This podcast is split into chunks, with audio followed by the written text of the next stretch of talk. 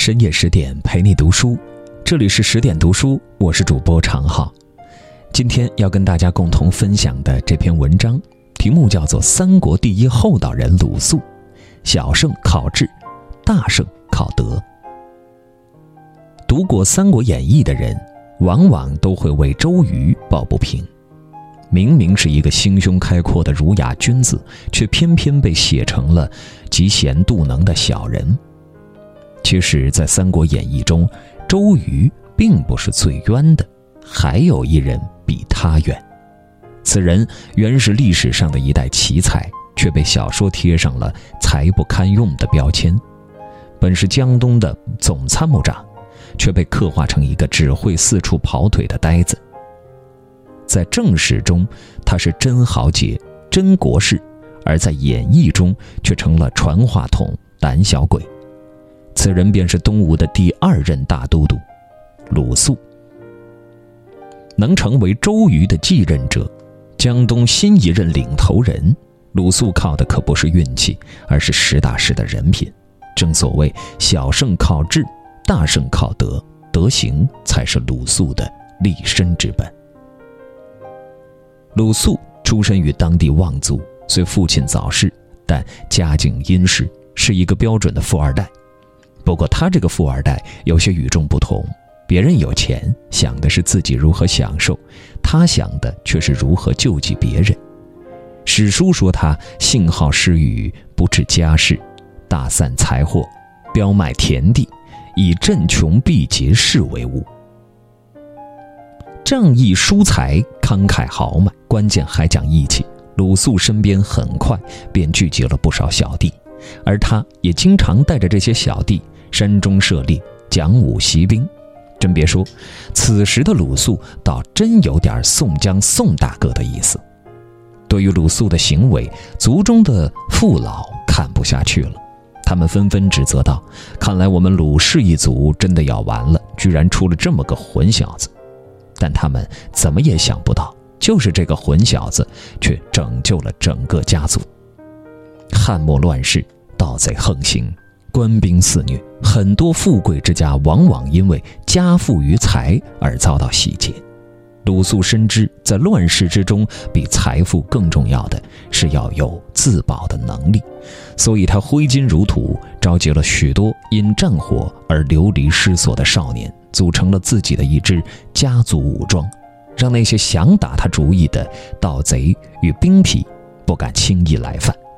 日子久了，鲁肃的名声越来越大，想与之结交的人也越来越多，其中便包括周瑜。有一次，周瑜军中缺粮，在听说鲁肃乐善好施后，便带人来拜访，请他资助一些粮食。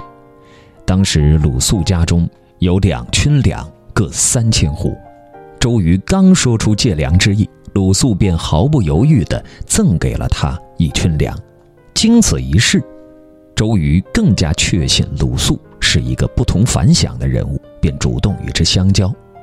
鲁肃虽舍去了一半粮食，但收获了一位挚友，历史上也因此多了一段指君相赠的佳话。曾国藩说：“利可共而不可独，分享不是施舍，不是恩赐，而是一种广结善缘的表现。”事实证明，正是这次分享彻底改变了鲁肃的一生。不久之后，鲁肃为躲避战火，举家迁居东城，而那时的东城正是袁术的辖地。袁术也曾听闻鲁肃的名声，便邀请他出任东城长。但鲁肃见袁术无纲纪，不足以立事，便拒绝了对方的邀请，前往居巢投奔周瑜。后经周瑜举荐，成了孙权的座上宾，开始在这风云际会的乱世里大显身手。众所周知，刘备之所以能在赤壁战后迅速崛起，很大程度上得益于诸葛亮的隆中对。其实，鲁肃的战略眼光并不在。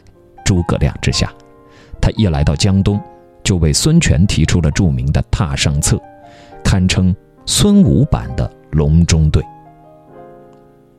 公元两百年，孙策被刺杀，年仅十八岁的孙权独领江东。当时江东局势动荡不安，外有强敌环视，内有叛乱迭起。年轻的孙权对东吴的未来充满了担忧。然而鲁肃的到来打破了这一困局，为江东的发展做出了明确的规划。鲁肃在与孙权同榻共饮之时，前瞻性的指出：“汉室不可复兴，曹操不可卒除。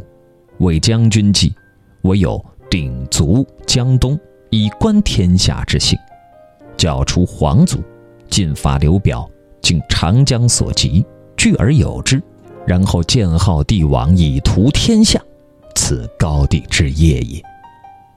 这一番话让孙权拨云见月，深受震撼，以至于许多年后，孙权在称帝祭天时，仍对公卿们感慨说：“过去鲁子敬曾经说到此处。”可谓名于世事矣。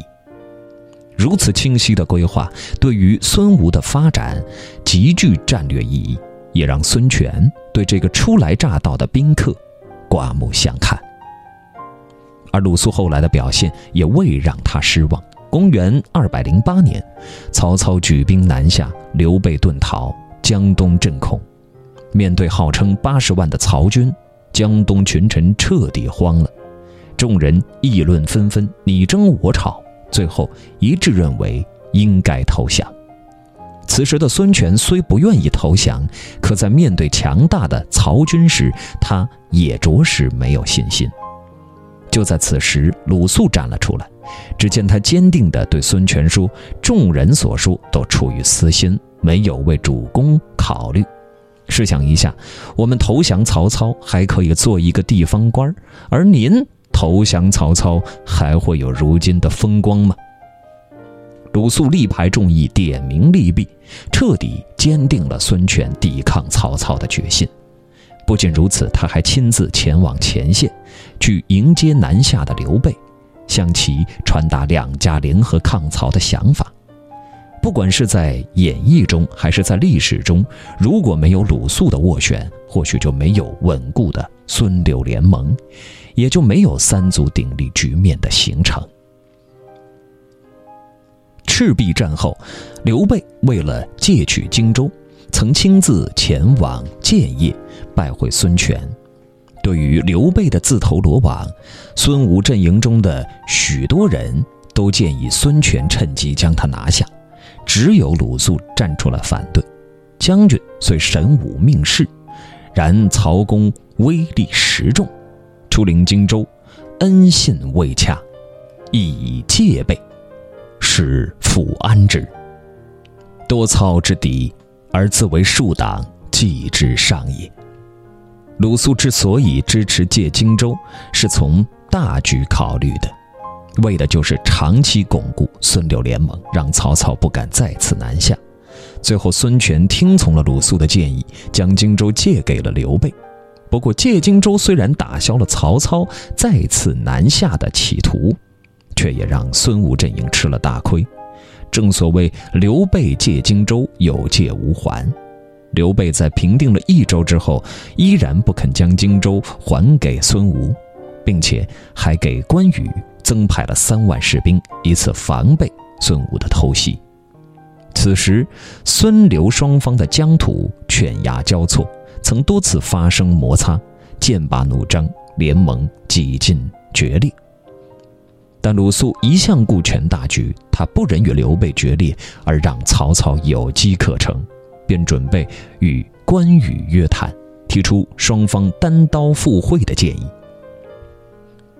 待见到关羽后，鲁肃与大义相责：“国家区区本以土地借卿家者。”卿家军败远来，无以为资故也。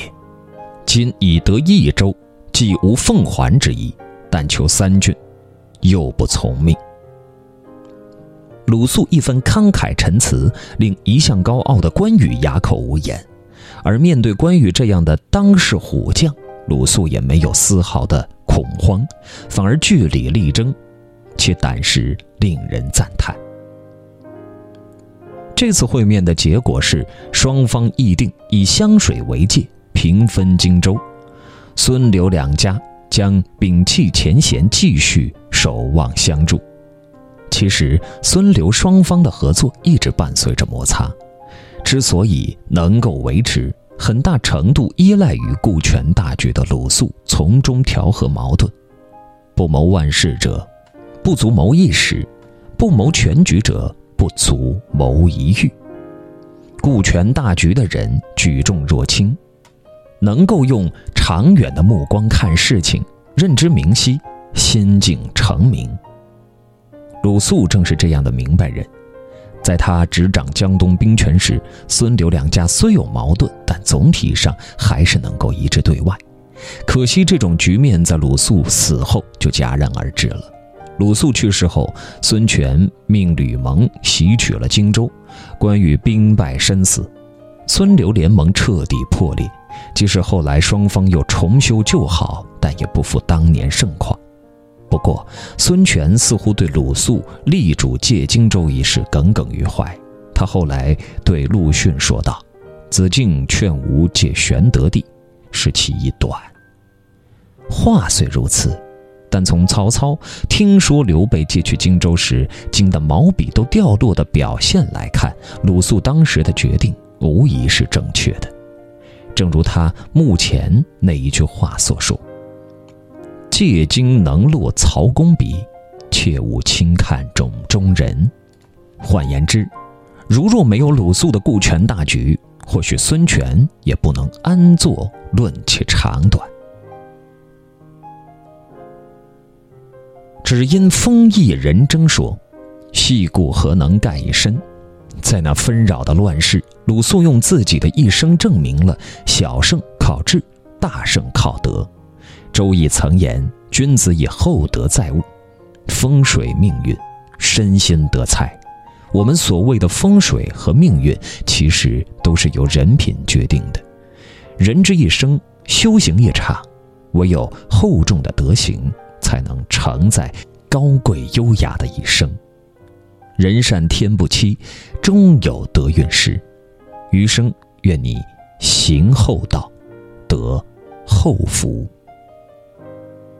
更多美文，请继续关注十点读书，也欢迎把我们推荐给你的朋友和家人，一起在阅读里成为更好的自己。